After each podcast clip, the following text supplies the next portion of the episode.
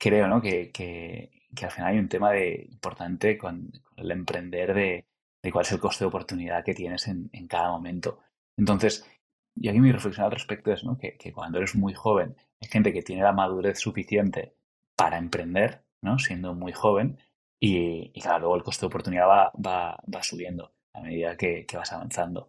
Entonces, eh, creo que también depende mucho de, de momentos vitales. ¿no? Bienvenidos al podcast e-commerce, la mejor herramienta para estar al día y hacer crecer tu negocio. Aprende a la mano de expertos, conoce historias de grandes emprendedores y transfórmate en un especialista con nosotros. Prepárate y ponte cómodo, porque esto va a comenzar.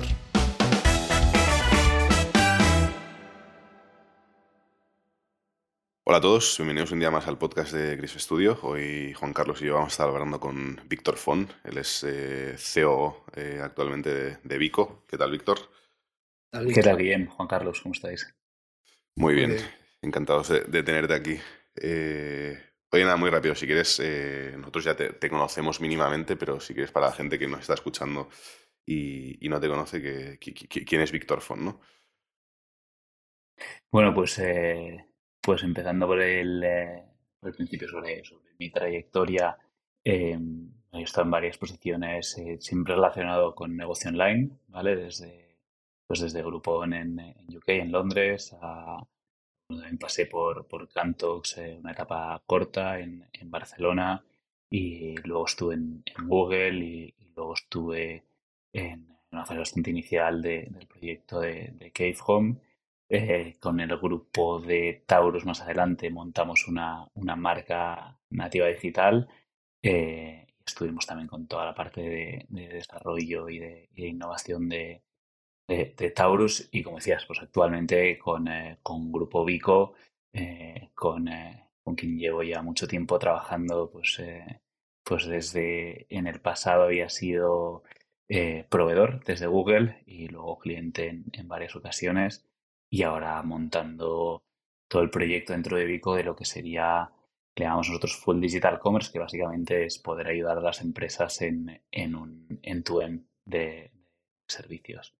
¿Vale? Y un poco en paralelo a esto, pues, pues bueno, vinculado con, eh, con el ecosistema de diferentes maneras, ¿no? Eh, colaborando con, eh, con, alguna startup y con alguna otra empresa. Qué guay, qué guay. Suena como que... No, no, no, no me acaba de quedar claro en qué, en qué es bueno Víctor, ¿no? O sea, pasa de desarrollar, o sea, de... En nada, en nada, en nada. en, todo, en, en, todo y en nada, ¿no? Eh, decir lo que te lo No, que no, pero, pero, en esto, pero en esto es, eh, 100% así, ¿eh? yo lo veo así cuando me miro a mí mismo. No soy muy bueno en nada, eh, sí que me gusta tener la cabeza puesta en muchas cosas y en ir bueno, conectando entre las diferentes cosas. Y yo creo que eso sería mi virtud. Pero muy bueno en algo, no, no en nada. Bueno, pero podría ser, se puede decir que eres bueno ejecutando, Víctor, que eso es primordial. O sea, y, y hacer bueno ejecutando puede ser bueno ejecutando muchas cosas sin tener que ser experto en ninguna. Pero solo con ejecutar, pues. ¿Te, te, te, te gusta, ¿Te gusta ejecutar? Sí, sí, sí, sí, me gusta, sí, sí. ok, ok. No, o sea, también eh, viendo un poco la, la, trayectoria, ¿no? O sea, al final venías una fase más de producto, ¿no? Como puede ser, pues eso. Eh, Cantox no los tenía muy en, en, en el radar, ¿qué, qué hacían? Es eh, fintech. Fintech, vale. Sí, intercambio de divisas. Ok. Pero tanto Cave Home como Mellerware, o sea, muy enfocadas a producto y ahora Vico Group como totalmente al contrario, un servicio y sí. otra etapa diferente, ¿no? Como sí, también claro, a hacer servicio, ¿no? Es como, no, no, no, no sé, claro. ¿qué te gusta más? ¿El producto, el servicio? ¿Cuáles son un poco las...? Mm, sí, o sea, re realmente en, en Cave Home sí que evidentemente tocamos mucho producto, pero, pero toda la estrategia de producto venía súper definida por el, el, fundador de la empresa, que era quien llevaba toda el área de, de producto, entonces ahí mi intervención era, era mínima. En Mellerware sí que tuvimos que definir eh, y entrar mucho en producto y definirlo todo desde, no desde cero, pero, pero sí que entrar a tomar muchas decisiones. Y, y bueno, ahora sí que pues desde, desde Vico hacemos cosas relacionadas con, eh, con producto, no solo con servicio, ¿no? Un producto digital en parte y tocamos pues bastantes cosas y, y ayudamos mucho a, marcas en eh, la toma de decisiones de, de producto. Es curioso, curioso. Oye, si quieres, eh, repasamos eh, tu trayectoria, ¿no? Comentamos antes, eh, off camera, antes de empezar el podcast, que, tenías buenos recuerdos, ¿no? De la, etapa en Groupon. no sé, cuéntanos un poco más de esto. Sí, mira, fue, interesante. Yo realmente acabé, bueno, estudié ADE, que la verdad, una carrera aburridísima. Solo, solo me motivó la parte final. lo corroboro. Solo me motivó la parte cuando empecé a hacer prácticas en empresas y empecé a probar cosas y dije, ah, bueno, pues mira, realmente hay cosas que, he estudiado que pueden ser útiles. Em, y, al acabar la carrera, pues yo la, tuve la suerte de acabar haciendo un Erasmus en Suiza y tenía, tenía me, encanta, me encantó el país, a mí me gusta mucho la montaña y tenía la idea de, pues oye, me quedo en Suiza, se vive bien, se cobra muy bien, eh, incluso, ¿no? Recuerdo que, que, casi saliendo de la universidad cobraría más de, lo que me ofrecían de lo que cobraría ahora en Barcelona. Em, y, y, tuve una oportunidad en, en, empresa química muy grande y, y luego en, en, paralelo me salió la oportunidad de, ir a trabajar a Groupon. Y por suerte, pues, pues me fui hacia Groupon, ¿no? Y todo el, todo el negocio digital. Y Groupon entré en un momento súper interesante porque justo lo que había pasado, ¿no? Ya sabéis, el, el, modelo de, de, de, compra colectiva con descuento que, que creó Groupon eh, unos años antes, un modelo que creció de manera súper explosiva en Estados Unidos y en, eh, y en Europa eh, la gente de Rocket Internet, que justo estaba en su momento de, máximo crecimiento, mm, copiaron el modelo, lo llamaron MyCityDeal y lo expandieron súper rápido por toda Europa. Así que cuando Groupon quiso entrar en Europa, la única opción era, era comprar MyCityDeal, que incluso eh, lo habían hecho de tal manera que es que hasta se parecían los colores y se parecía todo. Y...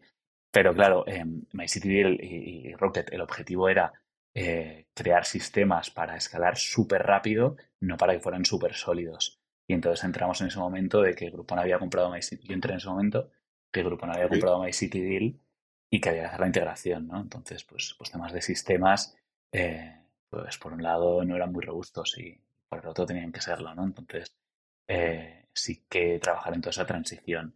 Y luego yo estaba en un, en un rol que lo que hacía era em, programar las ofertas, ¿vale? Tenía unas regiones y el revenue, el, los ingresos generados en esas regiones dependían de mí. Entonces había un equipo comercial que generaba ofertas y yo les decía qué tipo de ofertas necesitaba, con qué estructura para maximizar el, el revenue esas, en esas regiones. Y entonces estamos en un punto de que ya había pasado la primera explosión de, que todo colaba y que se vendía muchísimo y que había que darle un poco más al coco para, para seguir convenciendo a, a, las, a las tiendas para hacer ofertas y mm. para, y para que esas ofertas vendieran bien. Ok. Eh, y después de esto habíamos dicho Cantox, ¿no? O sea, un poco repasando trayectoria, ¿eh? hasta que lleguemos a día de hoy. Si, si, lo, si quieres lo hacemos en orden cronológico va a ser más, más sencillo. Sí, perfecto. Si me enrollo mucho, ya, ya me, me, nada, nada, lo, eh, luego, luego, lo cortamos, lo editamos, no, te preocupes. Perfecto. No, con, bueno, de, de grupo me salió la oportunidad de, de unirme a Cantox. la verdad, también por un tema personal, tenía, quería volver a Barcelona y, y me salió, en, grupo estaba en Londres y, en, eh, y me salió la oportunidad de, de, unirme a Cantox. Cantox era un proyecto, eh, bueno, es un proyecto que, arrancó eh, con haciendo intercambio de divisas entre empresas, ¿vale? Empresas que, tenían, pues yo qué sé, un una empresa que importaba mucho y una exportadora. En vez de ir vía el banco que les cobraba un diferencial muy grande en ese intercambio de divisas, una comisión muy alta, lo que intentaban hacer era machear esa necesidad, ¿vale? Y que se intercambiaran entre ellos directamente al tipo de cambio de mercado, sin comisiones, ¿vale? Esto las empresas muy, muy grandes eh, acaban teniendo comisiones bajas, lo tienen más o menos solucionado, pero sí que las pymes, de las que tenemos muchas en, nuestro país, pues sí que te encontrabas casos con comisiones altísimas. Y, bueno, ahí el producto fue evolucionando. Y hoy estuve en la parte eh, muy comercial, ¿vale? Montamos un, eh, un modelo con bastante venta telefónica al principio y machacando el teléfono a, lo bestia, eh, buscando divisas en, eh, en todos los polígonos, eh, principalmente de Cataluña. Curioso, curioso. De ahí es algo, algo, que no habíamos comentado, pero que también me parece bastante relevante. Has pasado a ser profesor, que no sé si lo sigue siendo a día de hoy. Eh, ¿qué, qué, tal es la experiencia? ¿no? ¿Cómo, ¿cómo, se compagina? No, me, he saltado, mm. o sea, estoy, repasando LinkedIn y he visto que lo tengo aquí abierto la chuleta. Eh, no, pone que fuisteis profesor en, en IEBS. E-commerce. sí, digital marketing, ¿no? Antes de entrar a Google esto, creo, ¿no? ¿O no? Fue después, fue después. Em, ah, fue después, ok. Sí, IEB fue cliente mío estando en Google y entonces el, el CEO de IEB me propuso, oye, ¿por qué no das clase en, alguno de los de los másters que tenemos? Entonces hice alguna clase online en, en IEB. Em, la verdad que la parte de, montar el contenido y dar la clase online a mí no, no me motivó mucho, no me gustó. Entonces dejé, dejé esa parte, pero sí que luego he ido haciendo cosas eh, pues con, con varias universidades, he ido trabajando de, de profesor muy puntualmente, dando algunas sesiones, pero sí que, sí que me gusta más como, más, como masterclass, ¿no? Quizá no preparar el contenido, corregir exámenes, preparar exámenes y demás, ¿no? que entiendo que es la parte que, no te motiva tanto, sino sí, esa parte me motiva ahora. Sí, compartir un poco o incluso también, ¿no? Generar debate en, algunos temas, también ayudar en temas de, carrera, ¿no? Que sí que es interesante. Y luego egoístamente eh, detectar talento porque sí que he fichado bastantes alumnos en, en varias mm. ocasiones. Ok, curioso, curioso. No, no, no, no, lo tenía como una herramienta de, de buscar talento, pero oye. Al 100%, imagínate en una clase de 100 eh, que tú generas debate y, haces que la gente participe y provocas un poco, em, puedes, puedes ir viendo eh, personas, personas potentes, personas inquietas, personas que, que pueden llegar a encajar como, la, como la película, como la película Tony One Blackjack, que sacaba de las clases los, los integrantes de la banda.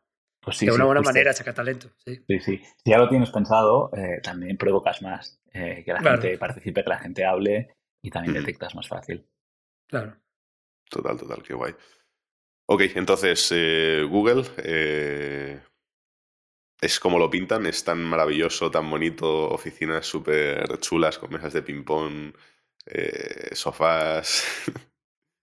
Sí, sí, la verdad que, que, justo no pensaba que íbamos a hablar y digo, eh, justo hablar de Google, que, nunca había despedido gente masivamente y, que no, la semana pasada anunció que se quedan. Pero, yo, creo, pero yo, creo, yo creo que es un poco la tendencia, ¿no? Es la moda, ¿no? Si no la hacemos, no. Sí, sí, sí. Y bueno, y, el AI ya está aquí también. Entonces es curioso que todas estas empresas de tech estén, están despidiendo esa cantidad de gente ahora cuando el AI, ChatGPT todo esto está, tú sabes, está en su máximo sí. bueno.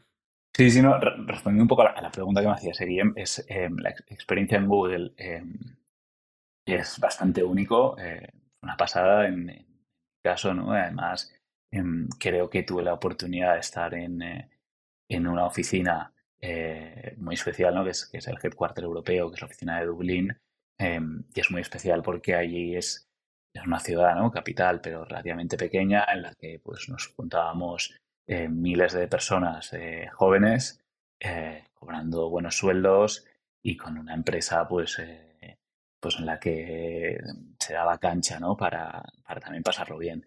Y claro, pues la experiencia es muy completa, ¿no? No solo por la parte profesional es muy interesante. Em, yo de Google siempre digo que lo más interesante es la, la cultura y, el, y, el, cómo, pues, pues desde cómo contratar, ¿no? Y el proceso de contratación, cómo medir, ¿no? A empleados, todo el sistema de OKRs, que no se lo inventaron ellos, ¿no? Eh, eh, ya creo que, creo que lo creó Intel, pero Google sí que lo ha, ha popularizado muchísimo.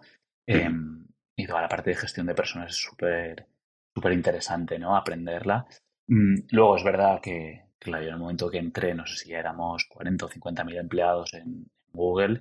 Eh, entonces, mm, y además hay una cosa que es que, mucha gente no cuenta, que es que en Google, eh, inicialmente Larry Page, el, fundador de Google, eh, decía que, Google nunca haría publicidad, ¿no? Esto sí que es famoso, y, que nunca tendría vendedores. Entonces, claro, yo entré en la parte comercial de Google. Entonces, esto evidentemente, ¿no? De cara a currículum está muy bien poner que, que, estás en Google, pero no tiene nada que ver el que ha estado como desarrollador, que sería eh, la primera clase de, Google y, el top, top, top class eh, con, con, otras áreas, ¿no? Como es la parte comercial, pues que el proceso de, de, selección es challenging y que, y que luego es súper interesante, pero al final estás con un producto que se vende solo, ¿no? Y esto mm. mucha gente no, no lo dice, pero yo creo que es importante tenerlo en cuenta. O sea, e, e, era un rol más de, de, account management que no de, de comercial, ¿no? Quizá. bueno, sí que, o sea, sí, que había, ¿no? Nos dividíamos entre en, equipos de account management, donde yo estaba, em, y luego equipos de new business, ¿vale? Eh, los equipos de new business, pues sí que sí que hacían una parte más de detectar posibles oportunidades. Decir, vale, más prospecting, este ¿no? Claro, o sea, este anunciante que invierte mucho offline o invierte mucho en, eh, en, tele, pues vale, ¿cómo podemos mm. empezar a hacer campañas eh, online, ¿vale? Ir captando, ir acelerando todo ese proceso. Pero que si no lo hicieran, probablemente de manera natural también iría pasando. ¿vale? decías lo, de la frase esta del fundador de Google, ¿no? que nunca iban a hacer publicidad, que nunca iban a, tener comerciales y hostia, ya, han acabado incluso subcontratando, ¿no? incluso aquí en España, ¿no? teleperformance, eh, equipos... Bueno, no sé, no sé cómo funciona muy bien, tú quizá lo sabes mejor, ¿eh? pero también al final son, están subcontratados por Google, ¿no? Sí, sí o sea, dentro de Google tú tienes, em, bueno, lo que sería toda la parte de empleados que, que están muy orientado pues a, sobre todo a grandes cuentas o a, o a grandes inversiones y luego hay un long tail de, anunciantes que, que, tanto para la parte comercial como para la parte de customer support em, pues sí que sí que se han ido montando pues eh, subcontratas por todo el mundo eh, en la parte de ads y en todas las partes ¿Crees que se pierde un poco el, control o la esencia de Google o, mantienen bastante la calidad? Ahí sí que es, un buen, es un buen debate. Pero, pero claro, Google tiene como estas exigencias de, cultura ¿no? tan fuertes para sus empleados que, que al final le dicen, oye, eh, en, para, para, empleados que igual no van a generar esta rentabilidad, eh, vamos a hacerlo de otra manera. ¿vale? Entonces yo creo que, que, va bastante por ahí, ¿no? Porque tú como empleado de Google, más allá de tu sueldo, de tus stock options y demás, pues hay una serie de inversiones que la empresa hace en ti que son que son muy importantes, ¿no? Y que seguramente para el long tail eh, no, no, lo paga. ¿vale? Entonces yo creo que va, va, por ahí la parte de subcontrata. Total, genial, genial. No, no, no voy a tirarte más de la lengua, que, que, ya es suficiente. Ok, entonces decides volver a Barcelona, ¿no? Eh, sí, un poco, un poco mi, mi, mi, historia en Google es esto, ¿no? Es, si entro, la verdad que, que entras gestionando muchos clientes y, cada vez, pues, pues a medida que vas aprendiendo, acabas trabajando con menos, ¿no? Yo acabé trabajando para el mercado inglés otra vez eh, dentro del equipo de, de retail em, y, en, y, en, concreto para la vertical de hogar, ¿vale? Que esto... Relevante. es relevante, relevante, Porque me conecto con la siguiente experiencia. Y, claro, en concreto, pues trabajaba con cinco clientes. Al final le dedicaba un 20% de mi jornada a cada cliente, con lo cual ahí sí que entras en mucha profundidad. ¿vale? Y, ahí era bastante interesante porque tenía una serie de clientes que eran eh, pure online y otros clientes que eran offline entrando en el online o empezando a trabajar en el online. Entonces sí que ahí, pues, pues bueno, casuísticas muy diferentes, tema de tiendas, cómo lo gestionábamos y demás. Y de ahí, como decías, pues, pues sí, me sale la oportunidad de... Ya, ya conocía a, a, gente de Julia Group, ¿vale? Y entonces ellos me comentan pues que están con el proyecto de Keyhome, que ya lo habían lanzado, que ya estaba facturando, ¿vale? En, Francia principalmente, y que buscaban a alguien que, que lo acelerara y que, que, lo hiciera crecer. Mm, entonces, bueno, mm, yo la verdad que dentro de Google tenía la oportunidad y la idea de irme a Estados Unidos, ¿vale? Porque sí quería vivir esa experiencia, pero es verdad que como rol, eh, pues está un poco cansado, ¿no? De, de, tener eh, el rol de, account manager con, con, relativamente poco impacto en, eh, dentro de Google. Entonces me sale la posibilidad de, irme a Dayphone, ¿no? Que en aquel momento, bueno, ahora es una gran empresa, ¿no? En aquel momento era una muy buena empresa B2B, pero, pero que todavía el B2C estaba por, por desarrollar. Ok, ok, entonces eh, tú fuiste encargado de alguna forma de desarrollar toda esa parte más eh, B2C, eh, de abrir, no sé si solo la parte online, también offline, ¿cómo, cómo fue? Mm. sí, yo me incorporo. Muy, por encima, que sé que si entramos al detalle podemos hacer aquí tres podcasts solo de, de, la experiencia. Sí, Em, yo me incorporo y no recuerdo mal, éramos eh, equipo de tres o cuatro personas, ¿vale? Em, la marca, bueno, tenía otro tipo de imagen. Lo que se había hecho yo creo que en el proyecto muy, muy bien, y creo que es, que es realmente lo diferencial, es ya, ya, teníamos, ya teníamos un portfolio de productos muy amplio, ¿vale? Había unas 5.000 referencias. Eh, y toda la parte mm, operativa, ¿vale? Logística y de, y de tecnología estaba muy bien pensada, ¿vale? Al menos contra la media del, eh, comprando contra la media del sector, ¿vale? Eh, ¿Qué quiero decir? Que pues había unos almacenes eh, y todo un proceso de, de, compra de producto 100% digitalizado, ¿vale? Entonces sabíamos pues lo que había en stock en cada momento e incluso pues lo que había en el stock que había en tránsito y demás, ¿vale? Y esto se había desarrollado para la parte B2B, dando visibilidad a tiendas y a otros, a otros clientes. Y entonces, em, y además con la visión de tener bastante producto en stock, ¿vale? Que esto en la categoría de hogar rompía bastante el esquema de tú ir a una tienda y decir, oye, pues quiero un sofá. Vale, muy bien, en tres meses lo tienes. No, aquí es en 48 horas lo tienes o en una semana, ¿vale? Entonces, toda esta base estaba puesta y creo que es fundamental en, eh, en, el proyecto. Entonces, de cara a llevárnoslo al online, pues oye, ya teníamos un catálogo digitalizado, ya teníamos eh, muchas referencias. Eh, de hecho, yo me acuerdo, ¿no? Que cuando, cuando hablé con ellos, pues lo primero que me hicieron fue, vamos al almacén y me dijeron, mira, tu trabajo es vender todo lo que hay aquí, ¿no? Y, y mañana puedes vender, no sé, 20 millones de euros, porque eso estaba en stock entonces se podía vender, ¿vale? Entonces, eh, mm. ese punto de partida era muy interesante. Entonces, a partir de ahí, ¿qué hicimos? Sobre todo es decir, vale, oye, pues, em, pues no, no vamos a vender el producto, vamos a vender el producto con un buen margen, ¿vale? Porque es una categoría en la que creando una buena marca eh, se puede aguantar un, buen margen. Y, entonces lo que tuvimos que hacer es invertir en, en marca, ¿no? Hicimos todo un ejercicio de, de construcción de marca bastante al principio, un ejercicio importante, ¿vale?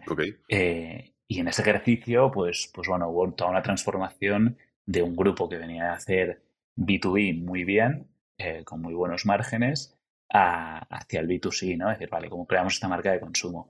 Eh, pues en el portfolio de productos, qué productos entran, qué productos salen, ¿no? Porque hay muchos productos que en el B2B pues encajan porque tal cliente me ha pedido este producto y cuando estás construyendo marca, pues, pues no encajaban, ¿no? Pues, pues todo ese ejercicio.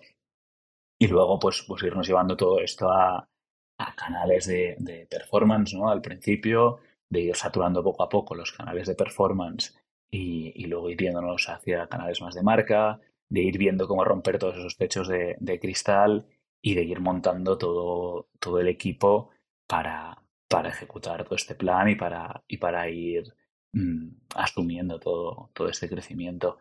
Mm, me decías tema tiendas, yo tema tiendas es un tema que no lleve directamente, pero bueno, evidentemente está súper vinculado y, y, estuvimos pues, pues trabajándolo las primeras aperturas. ¿vale? ¿Y, la y, la competencia, Víctor, por ese momento, o sea, dices que las tiendas de muebles solían tres meses y tal, pero tenías un IKEA que, que también puedes ir, te llevas el mueble el mismo día. Y es un sí, exacto, Sí, sí, o sea, IKEA es... Eh, bueno, la verdad que el, sector hogar es muy interesante cuando lo analizas porque si quitas IKEA es un sector muy atomizado en casi mm. cualquier país del mundo, ¿vale? Hay muchísimas empresas y mm, IKEA es la única que tiene doble dígito de market share en, eh, en muchos países, ¿vale? Eh, pero IKEA al final mm, tiene, ¿no? Es un modelo súper ganador, súper interesante, pero, pero también tiene su público, ¿no? Y, el mercado es, es, grande. Entonces, nosotros como, como, propuesta nos posicionábamos por encima de IKEA a nivel de posicionamiento de marca, pero sí que con esta idea de intentar ser un one-stop shop, ¿no? De, de, que poder comprar y hacerte todo tu piso con, eh, con lo que compraras en, eh, en, nuestra tienda online. Y, y, luego sí que es verdad que, que IKEA, eh, no sé si habéis tenido experiencias, pero online eh, empiezan a mejorar, pero, pero les han ido muy lentos y les ha costado mm. mucho montarlo. Y, y si lo pensáis, eh, no les interesa mucho o no les interesaba mucho compraros online, porque al final ellos tienen, un modelo magistral. Tienen... Pero, pero hace, yo siempre la gente hace el ejercicio de decir, oye, ¿qué listado de cosas tengo que quiero comprar cuando voy a un IKEA físico y que me acabo llevando? Mm. Seguro que es por dos o por tres el ticket, ¿no? Entonces, eso, conseguirlo hacer online es muy difícil. Es complicado. Y si además tengo que ir yo a buscar el producto, que en la tienda vas tú, eh, y tengo que llevártelo a tu casa, son unos costes eh, que hacen que tenga que subir los precios. Entonces el modelo es súper ganador offline. Online no es tan ganador. ¿no? Entonces ahí había un hueco. Sí, sí, de, hecho los costes de entrega de IKEA online, o sea, no hace mucho estaba modelando una habitación, compré un, armario y, o sea, igual eran 100 euros por traer un armario a casa, digo, ostras, ya alquilo una furgoneta y te lo voy a buscar yo que me sale más barato casi, ¿no?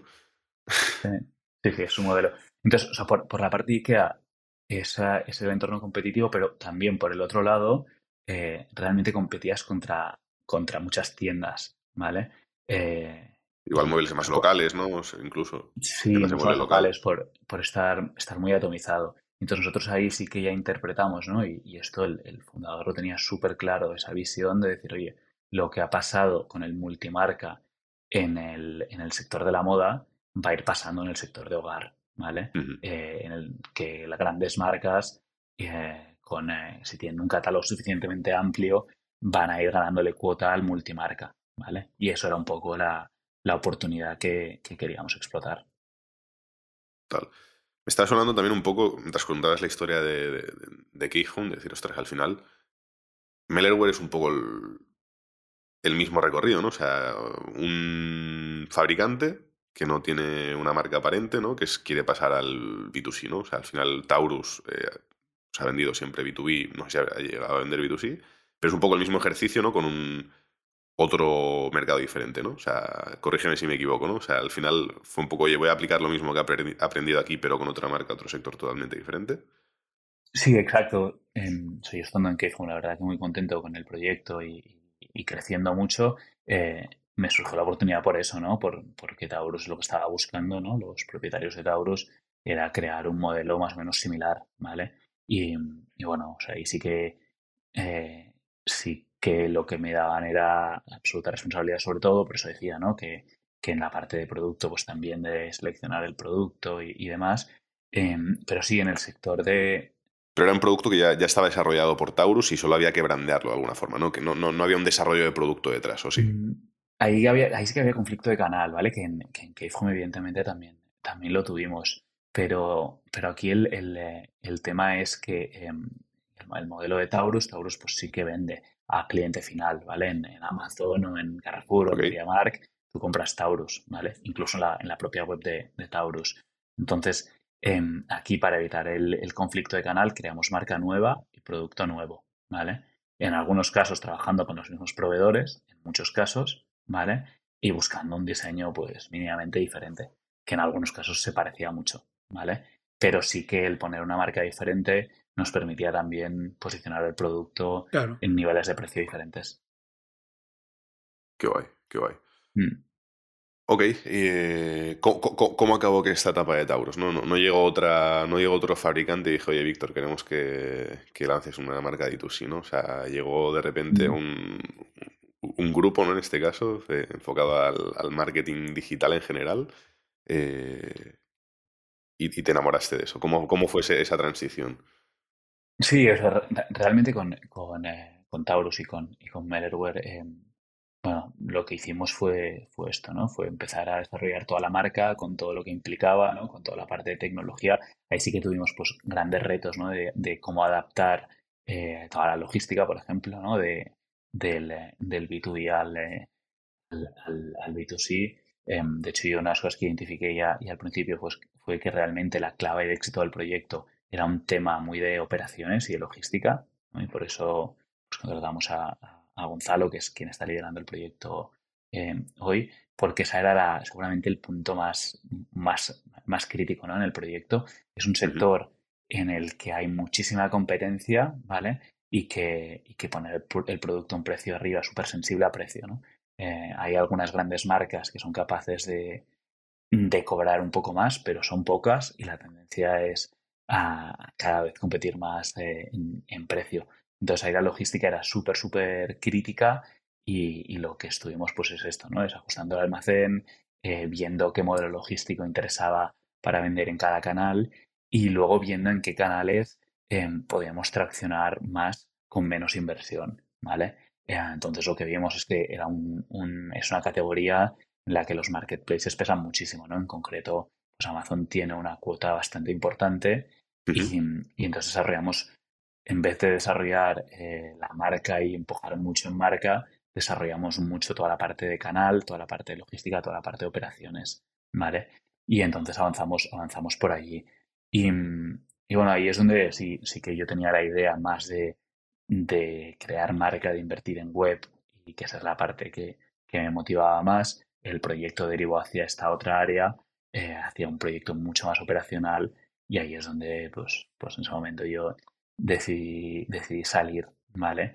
Y, y sí, pues lo que os contaba al principio, con, con Vico Group, eh, con, eh, con, Rubén Ferreiro, pues llevamos muchos años hablando eh, por diferentes proyectos, pues porque yo había sido, pues, como decía, ¿no? cliente tanto en Mellerware, que toda la gestión del marketing nos la hizo Elogia, Tandem y, y, el grupo Vico, tanto en Cave Home, que la primera agencia también fue, fue Elogia, empezar a desarrollar. Eh, y tanto en Google que, que, había sido al principio cliente mío, eh, Elogia, ¿vale? Entonces, bueno, pues sí que ahí Rubén me contó todo el proyecto que había por delante, todos los retos con las diferentes empresas, ¿no? De, crear nuevas empresas, de también integrar otras empresas y ofrecer esa propuesta de valor y, decidí, y decidí unirme. Quizás puedes explicar un poco más qué es Vico Group, ¿no? O sea, porque quizá a la gente no, la, no, la gente no lo conoce, no, no le ha quedado claro. ¿no? Mm. Hemos hablado que hay diferentes empresas dentro del, grupo y tal, pero ¿cuál es el, concepto de Vico como tal? Sí, Vico es, un grupo de empresas de servicios, ¿vale? Eh, orientadas al, al, negocio digital, ¿vale? Pues desde la empresa más conocida es, es Elogia, eh, está tanto en España como, como en México ofreciendo servicios de, de marketing digital, pues desde desde temas como gestión de campañas, temas de SEO, pues que hay un equipo muy grande, eh, temas de research, que cada vez es una de las áreas que más nos piden las marcas y que más empujamos, eh, o temas de, de, data, CRM, etcétera, ¿no? Un poco eh, todos los servicios relacionados con marketing digital. Em, dentro de Vico, pues tenemos Tandem, ¿vale? Tandem App, que es la empresa que ofrece consultoría para venta en marketplaces, ¿vale? pues ahí fuimos bastante pioneros en España eh, lanzando Tandem en, eh, bueno, siendo unas primeras agencias que, se lanzó en, el espacio. Luego dentro del grupo, así algo lo más diferente, pues estaría Marketing for E-Commerce, que lo que es es un medio de comunicación que tiene toda una historia que también daría para varios podcasts, ¿vale? Porque esto inició pues como, como el blog de Logia, que en vez de llamarle eh, blog de Logia, le llamó Marketing for E-Commerce y se convirtió en un medio de comunicación que es el medio líder de, marketing digital. Eh, todos los justo, ayer, justo ayer me mandaste el artículo, Guillem, de, Marketing for E-Commerce de, la agencia Exacto. Ayer, salimos en, Marketing for E-Commerce, por si no lo sabías, que imagino que sí que lo viste, el, anuncio de, las siete agencias españolas que se han convertido en, agencias Shopify. Shopify, Plus. Pues sí, sí, como decías, dentro del grupo tenemos esta serie de empresas, ¿no? Dentro, pues, dentro de Tandem también estamos desarrollando toda la capacidad logística y de operaciones para poder ayudar a las marcas también en esa área. Em, hemos creado hace un año y medio una consultora de data avanzada em, que se llama Craft.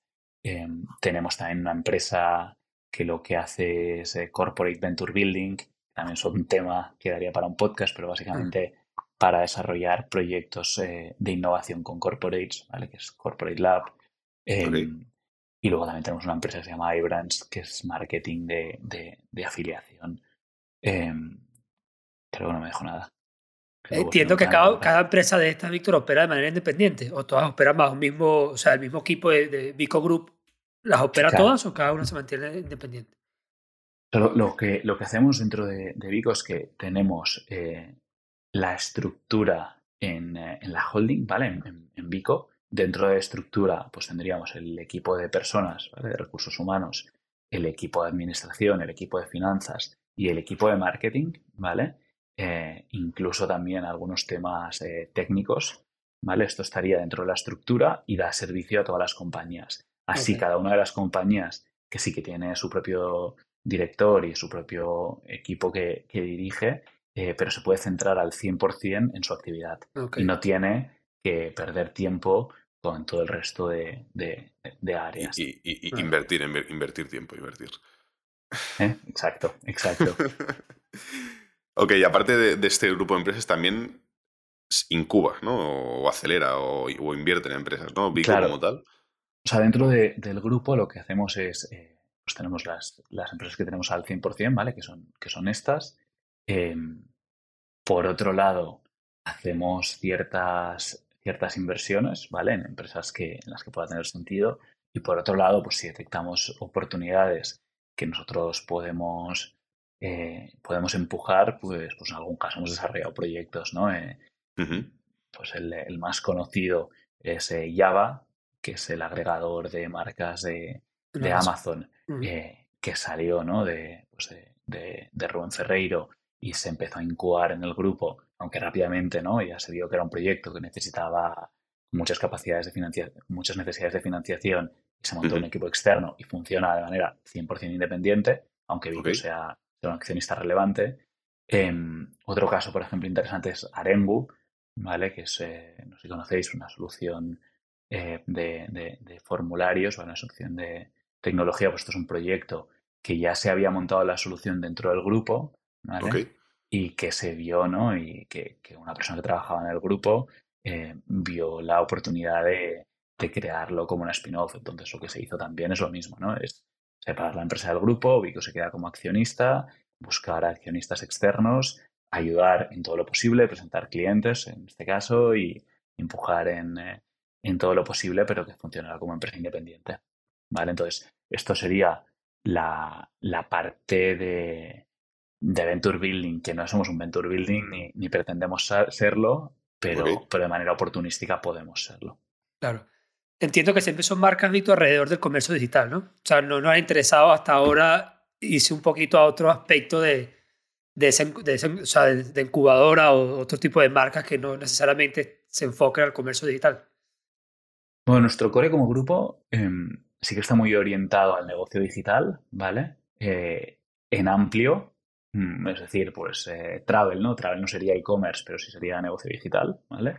Em, pero es verdad que la realidad de alguna de las empresas del grupo es que tenemos clientes súper diversos, ¿no? Eh, eh, hay campañas ¿no? que, pues, que se pueden hacer pues, para temas de, lead generation y eso podría aplicar a, un montón de industrias. Eh, pero sí, siempre nuestro core ha sido muy la parte de performance, muy la parte transaccional. Qué guay.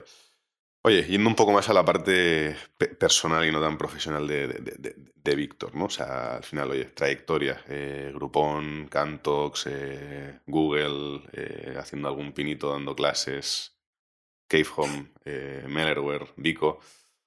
¿Nunca has tenido esa necesidad de montar algo propio tuyo? O sea, esa, esa vena más emprendedora. O sea, ¿crees que, que existe esa vena emprendedora dentro de Víctor o no?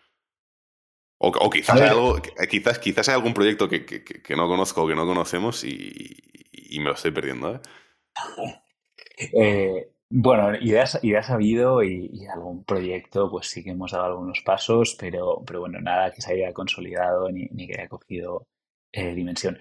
Pero, pero sí, o sea, sí que, sí, sí que esa, esa llama creo que, creo que la tengo y, me va llamando.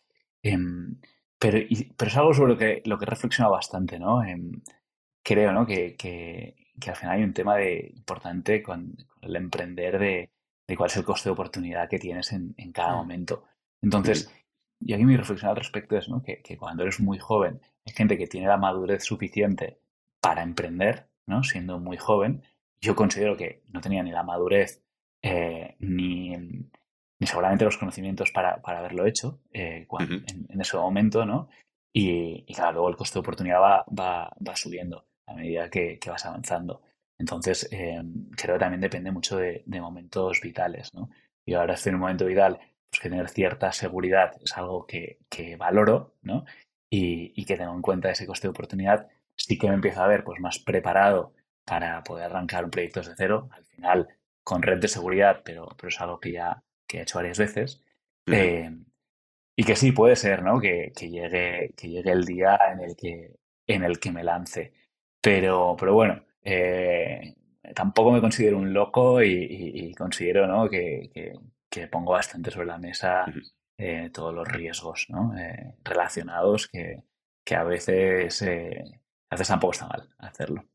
Total, total. Lo, decía más por la parte de, al final, oye, mm, que, está muy bien, o sea, si tú no tienes esa necesidad, ¿no? Pero muchas veces eh, estar ejecutando proyectos o ideas para otro, ¿no? O sea, nos hacen perder ese sentido mm. de, pertenecer al proyecto, ¿no? Que yo sé que tú te acabas haciendo el proyecto tuyo, ¿no? Pero mm, el emprendedor es como siempre necesita tener ese, no sé, Sí, o sea, yo creo que, que, eso también... Ese sentido de pertenencia.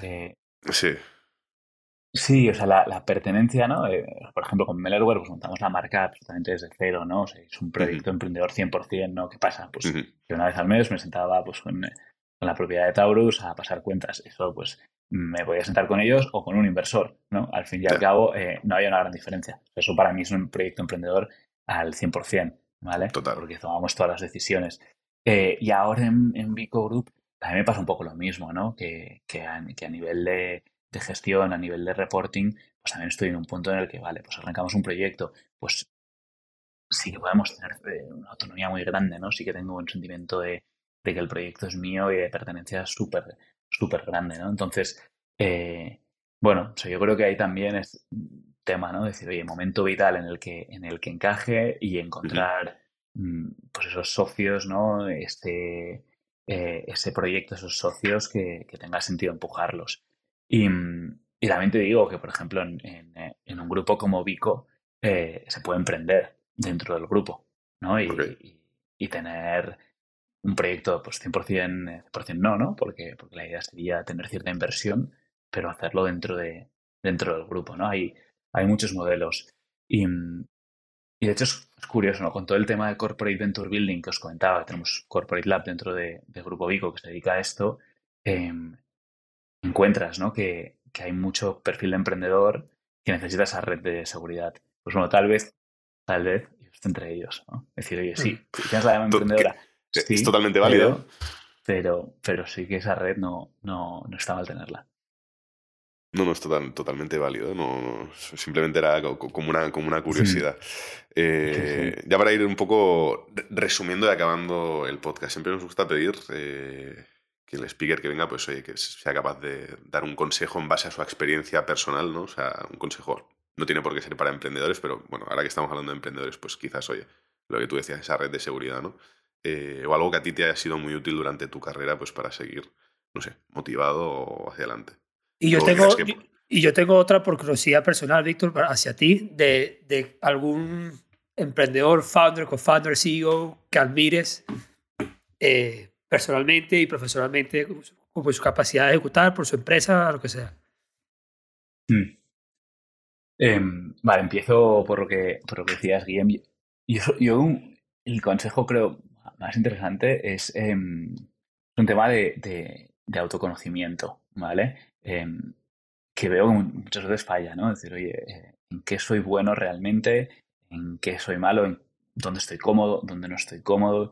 Eh, en qué áreas creo que puedo llegar a desarrollarme y en qué áreas voy a necesitar ayuda y reflexionar bien sobre eso, ¿no? Y, eh, eso creo que para todo el mundo, pero para un emprendedor, eh, pienso que es esencial, ¿no? Pues os decía, eh, cuando arranqué Mellerware, pues inicialmente pensaba, no, pues aquí hay un tema de desarrollar un e-commerce y, queremos hacer en cosas digitales, pues bueno, seguramente necesito un co-founder que sea técnico. pero bueno, ahora que te pones a analizar el proyecto y dices, no, aquí hay un tema de operaciones súper fuerte no es mi, yo no tengo una gran experiencia, ¿no? Pues, pues bueno, detectar, me ayudó pues a detectar, ¿no? El, conocerme bien, detectar dónde iba a necesitar ayuda. Entonces yo creo que muchas veces es eh, este autoconocimiento, este preguntarse dónde necesito ayuda, eh, lo, que, lo que puede hacernos eh, tomar buenas decisiones, ¿no? Decir, vale, pues advisors, pues hay advisors, ¿no? Oye, de todo lo que quieras, pero un advisor que te aporte tiene que complementar bien esas áreas en las que igual tienes ciertas carencias, ¿no? Entonces, eh, y muchas veces me encuentro que, que, gente, ¿no? Que, sobre todo gente que no le va bien, es porque no se conoce suficientemente bien, ¿vale?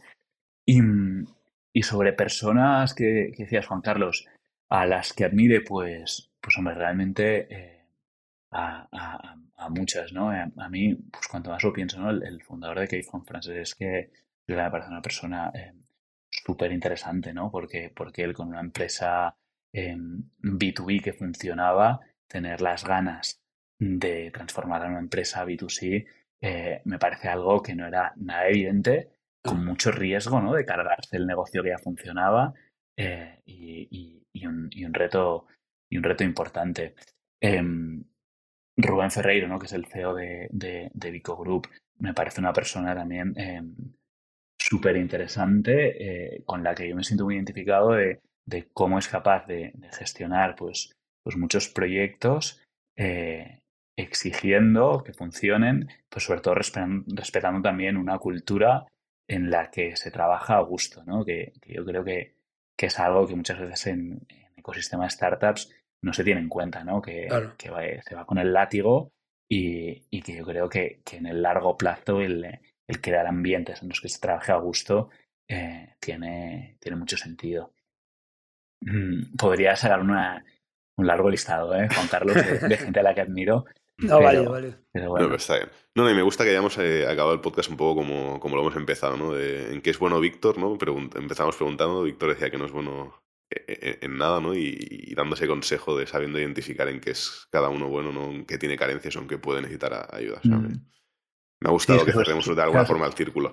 Sí, solo sobre este punto, ¿no? Por ejemplo, hay un tema que, que en, Google, ¿no? Y, vuelvo a, lo que decía, que en Google se trabaja muy bien la parte de decir, vale, eh, hay gente que sirve para gestionar equipos y hay gente que no sirve para gestionar equipos, ¿vale? Que es el típico caso, ¿no? Alguien que va ascendiendo, pues que llega a un punto que gestiona equipos, pero igual es una persona que es súper buena ejecutando, que es súper buena en ciertas áreas, pero que no sabe gestionar gente. Y eso es súper común, ¿no? Entonces, en Google, por ejemplo, tienes lo que llaman el, eh, una career path de individual contributor, ¿no? Entonces, tú puedes seguir avanzando, como individual contributor, porque no tienes los skills ni las motivaciones para gestionar gente. ¿no? Entonces, hay un tema de autoconocimiento que muchas veces ves, ¿no? Gente que, que no, no es consciente de ello, ¿no? En, startups, decir, joder, pues ahora tengo un equipo de 30, de 50 personas y en realidad a mí ni me gusta ni sé gestionar gente. Pues oye, busca a alguien que te ayude en ese rol y dedícate en lo que eres bueno, ¿no? Esto es un ejemplo súper, súper común que te encuentras muchísimo. Total. Total. Total, total. No lo había pensado así. Oye, pues súper guay, súper interesante. Eh, ya para acabar, eh, ¿quién crees que sería un buen candidato para tener aquí en el próximo podcast? Venga, yo te he mencionado eh, dos personas, pero mira, y creo que em, es muy interesante, por ejemplo, que habléis con, Alberto Nere y con, Fran González de, González Co. ¿Vale? Alberto Nere es de Eneco, no, de... Sí. Sí, Alberto lo, sí, lo, hemos tenido aquí ya. Lo habéis tenido, ¿vale? Sí. Pero creo que es muy interesante que, por eso decía con Fran, que os cuenten toda la historia de González Anco. Igual tenéis que hablar con, con Fran, que me parece una historia eh, súper interesante en el eh, sector de la restauración, ¿no? De, Sobre todo me parece muy interesante eh, cómo ellos han sabido irse adaptando a, a, las diferentes plataformas, ¿no? Ellos arrancaron en Globo, luego pasaron a Deliveroo, Luego pasaron a Globo y andaban el clavo en cada momento en, eh, cómo ir cambiando y toda la expansión de, pues, locales y demás. Pues súper pues interesante, aquí aparte Juan Carlos también tuvo un negocio de restauración hace un par de años, así que seguro que podemos sacar cosas interesantes de ahí. Muy bien, pues eh, poco más. Eh, si quieres, oye, compartir la gente donde te puede encontrar, si alguien se quiere poner en contacto contigo y tal, sí. con eso acabamos. Sí, mira, yo, la verdad que, cuando hay datos de contacto tengo que dar los dos apellidos porque, porque como sabéis, eh, eh, hubo un candidato a la presidencia del Barça que se llama como yo, Víctor Fon. Entonces, eh, soy Víctor Fon Casanovas y bueno, en que me podéis encontrar en Twitter. Soy, soy activo, pero, pero súper pasivo de, leer y, no publico casi nada. La verdad, soy un poco rancio, pero, pero sí, por ahí me podéis encontrar. Genial. Pues oye, eh, nada, mil gracias Víctor por estar aquí hoy con nosotros y compartir un poco más de ti y de tu historia y nos vemos en el próximo capítulo. Genial, un placer y muchas gracias. Igualmente, chao. Adiós, adiós.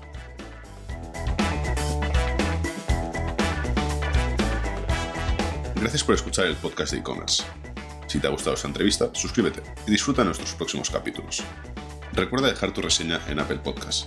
Esto nos permitirá seguir creciendo y poder ofrecerte nuevas entrevistas con más invitados y sus emocionantes historias. Si quieres un resumen de lo más importante de la semana en el e-commerce, los mayores players y saber qué está en tendencia actualmente, suscríbete a nuestro newsletter desde nuestra página web, elpodcastecommerce.es. Hasta pronto.